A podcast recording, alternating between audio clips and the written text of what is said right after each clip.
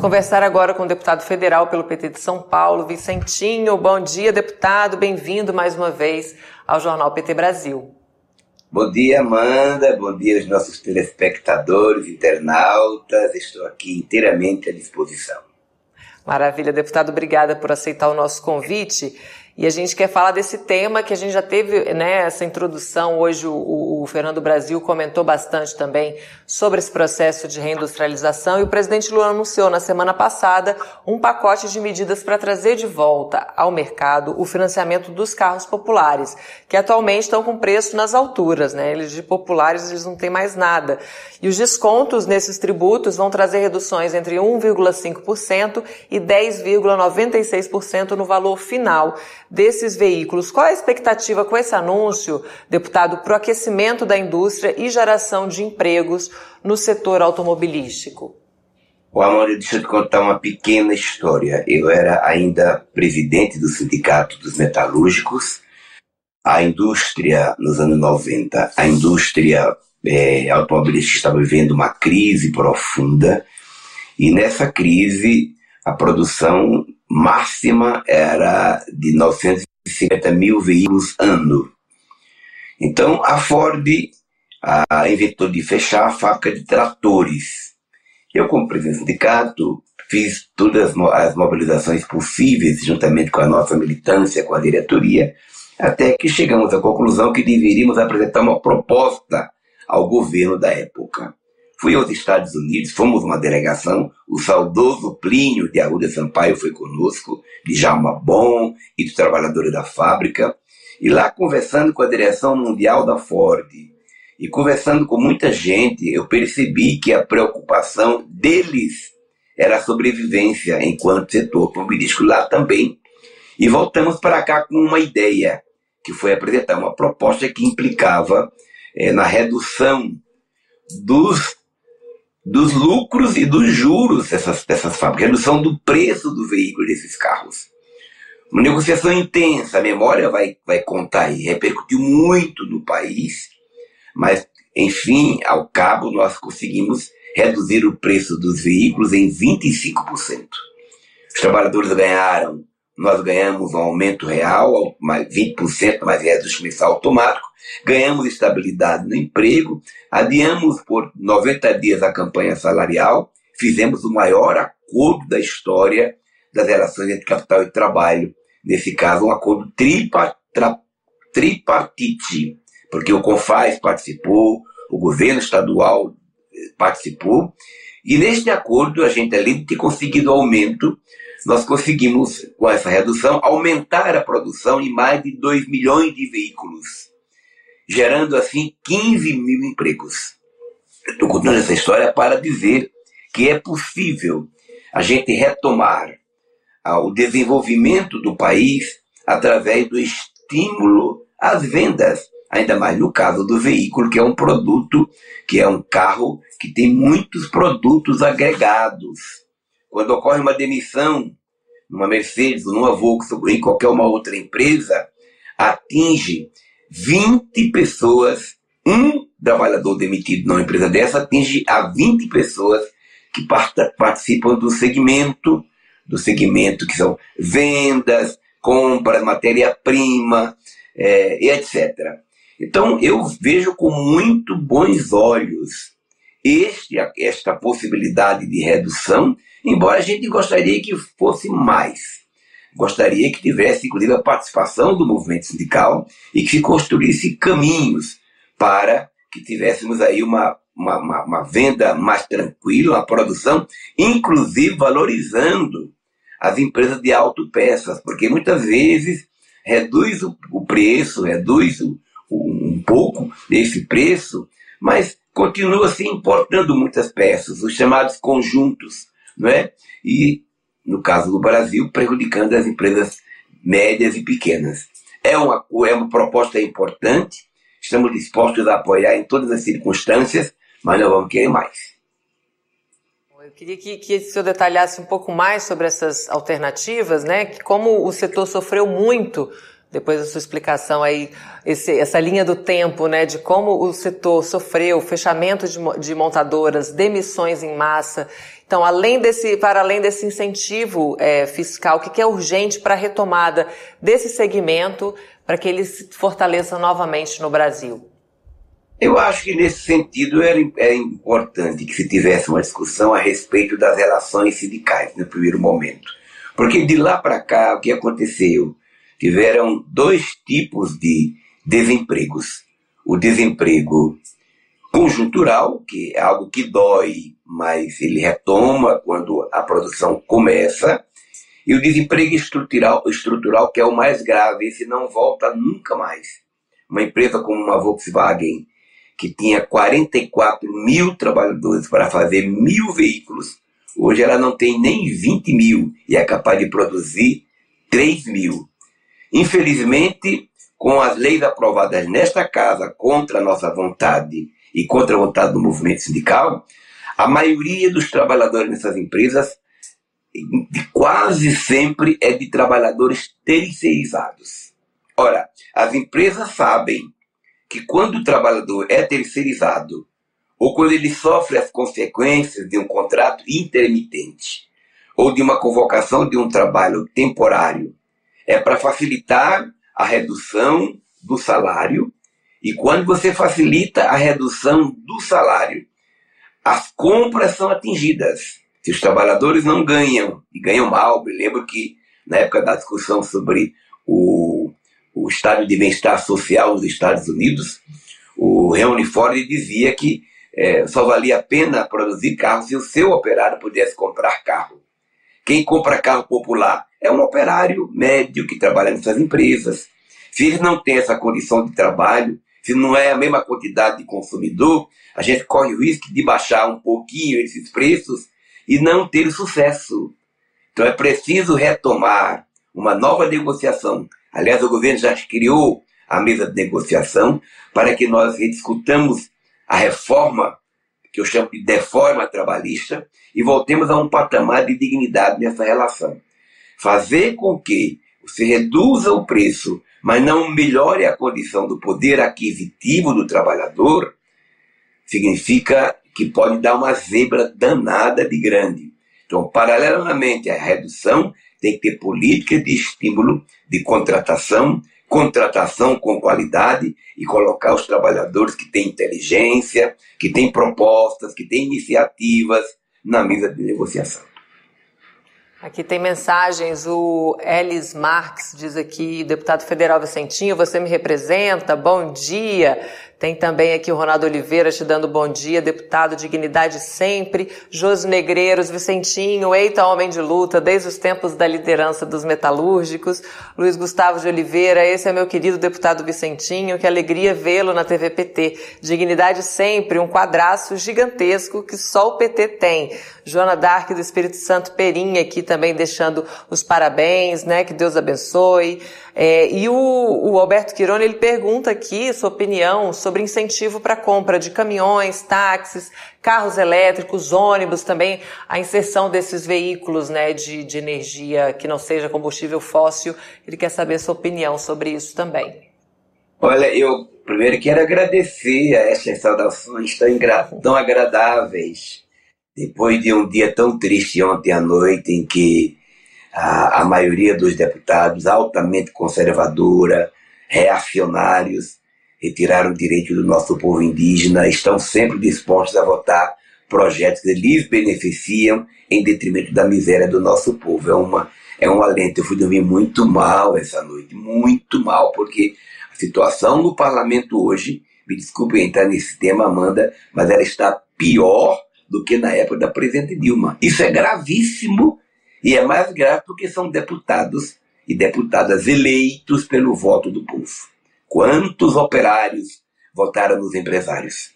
Quantos trabalhadores rurais votaram nos fazendeiros? Quantos, quantas pessoas negras votaram nos brancos? Quantas mulheres votaram nesses homens machistas? Então é preciso um trabalho de conscientização. Mas retomando um pouco ao diálogo eu quero é, dizer que a complementação dessas políticas que valorizem a, inclusive redução de preço e estímulos, é, são as políticas que o governo Lula vai defender.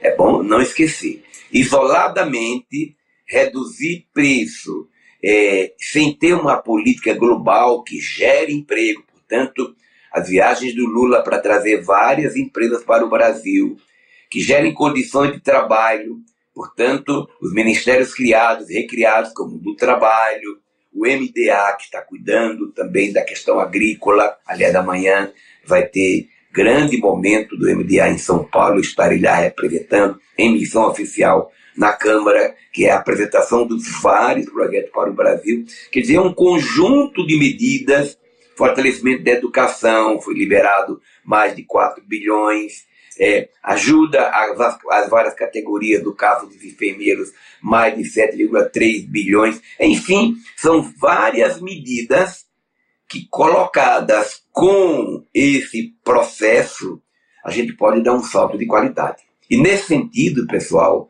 eu sou apaixonado e quem é que não é a por produção de energia é, que não atinja o meio ambiente. Portanto, a energia elétrica, fotovoltaica, né, mecanismos que fazem com que os veículos funcionem a eletricidade. Será uma coisa fantástica, mas é preciso que nesse sentido se valorize a produção das linhas férreas, ferroviária precisa ganhar o reforço. Você vai para a Europa, qualquer país da Europa, quanto mais avançado, mais trens tem pelo mundo muito melhor transmitir, trans, trans, é, transportar a riqueza é, através de linhas férreas, que sai muito mais barato do que em cima de caminhões que gastam petróleo, gastam estrada e poluem.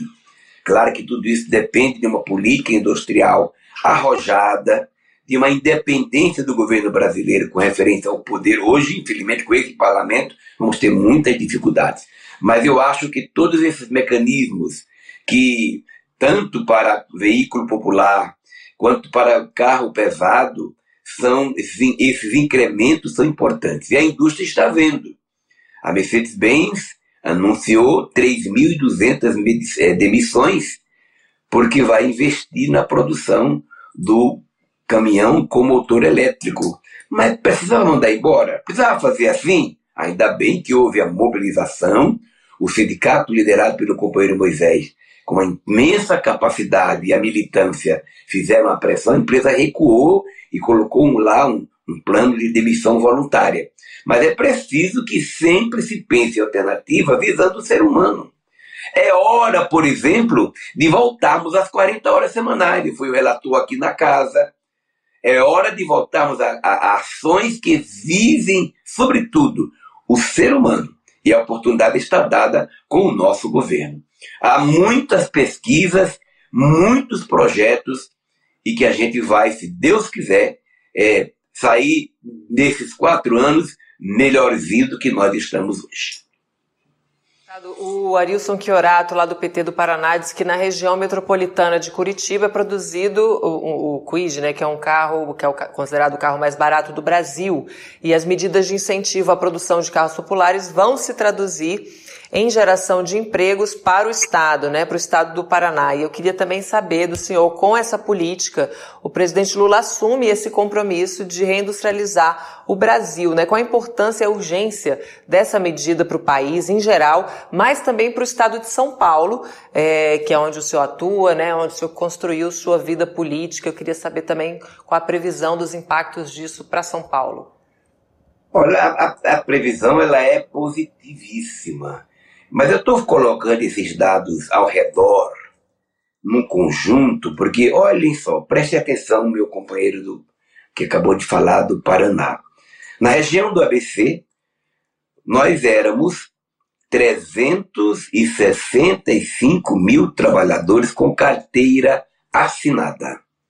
Portanto, o nosso povo tinha 13 terceiro, aviso prévio, fundo de garantia, férias, convenções coletivas, porque tinham sindicatos, com cláusulas sociais importantíssimas. Esse número caiu de 363 mil para 180 mil. Se você visitar a cidade de São Paulo, dá pena naquelas regiões industriais empresas fechadas.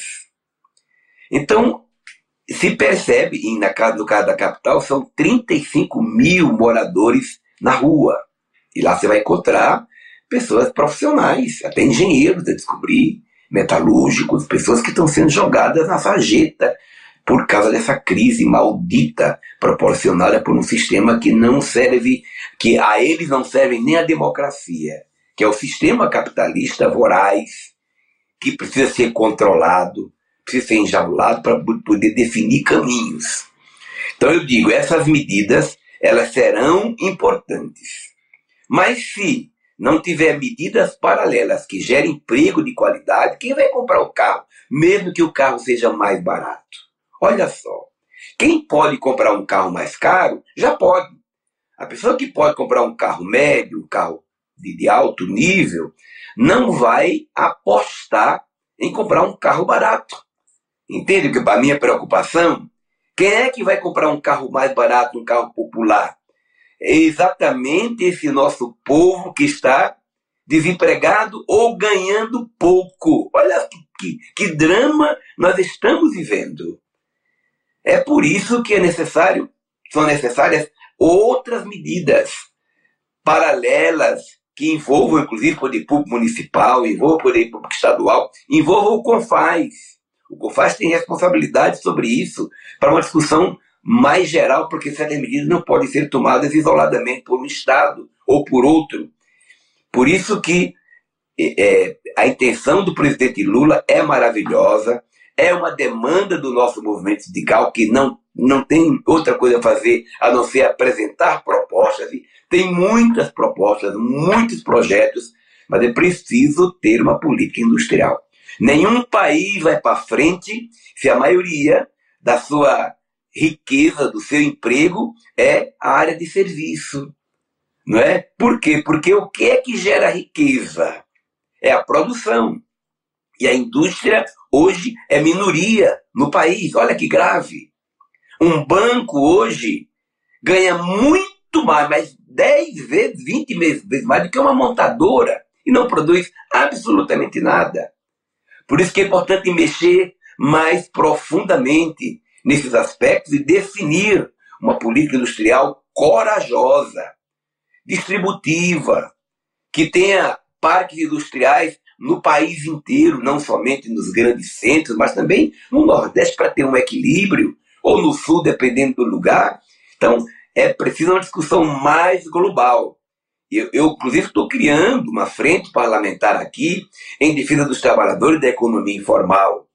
Vou conseguir ver se aprovo hoje, na Comissão de Trabalho, que vai começar já já, uma audiência pública para discutir a situação dos trabalhadores em aplicativos não é? que são os nossos irmãos que estão aí sem nenhum direito, sem nenhuma segurança, sem nenhum seguro, não sabe nem a quem reclamar, não sabe, não, não conhece o patrão, não tem uma mesa de negociação, ele é excluído por um, por um, um, um equipamento eletrônico, a pessoa não sabe para onde vai. Agora, se ele cai da bicicleta, se lhe roubam o, o, o carro dele, se sofre um acidente, está lascado. Então veja que tem muitos, o tecido social no mundo do trabalho está se correndo a cada dia. Então, esta é uma primeira medida do presidente Lula. Agora vem a industrialização. Depois vamos ter que discutir para fortalecer o movimento sindical. E aí entrar na reforma trabalhista, para discutir os caminhos, rever as convenções coletivas e também as convenções da OIT é uma coisa muito mais ampla. Mas vamos chegar lá. Eu estou com muitos. Se isso não acontecer com Lula, não vai acontecer com ninguém. Agora, o que me dói, eu não sei se é porque eu estou traumatizado com ontem, o que me dói é, é a preocupação quando tivermos que votar projetos dessa natureza num Congresso que está, por exemplo, nós, nós tínhamos quatro trabalhadores rurais na legislatura passada, 128 fazendeiros. Isso não mudou. Nós tínhamos quatro metalúrgicos deputados. Só temos dois. Porque o Paulinho perdeu, outro companheiro perdeu. Sabe quantos empresários tem? 300. e não tem uma visão, é, ele sempre tem visão de ganhar, ganhar, ganhar a qualquer custo e não buscar uma solução para o Brasil. Que vocês acompanhem esses parlamentares. O movimento sindical precisa dizer para eles que estão de olho neles e fazer como nós já fizemos no passado, denunciar para que nunca mais sejam eleitos. Exatamente, o papel do partido fiscalizar mesmo a atuação é, desses parlamentares. Deputado, muito obrigada pela sua participação mais uma vez aqui com a gente. O convite segue aberto, seja sempre muito bem-vindo a esse espaço. Obrigado, eu só peço desculpas ao meu povo em função dessa realidade tão cruel e que eu não posso agir de outra forma a não ser dizer o que eu estou pensando, mas completamente envolvido e carregado de esperança. É isso aí, é isso aí. Força, deputado. A gente está com, com o senhor também nesse mandato e nessa, nessa luta aí para fortalecer as bases aí do governo do presidente Lula. Muito obrigada, bom obrigado, dia. E obrigado pela oportunidade. Eu queria mandar, desculpa o atrevimento, dizer aos meus companheiros de partido que acompanham esse programa e a nossa militância em geral.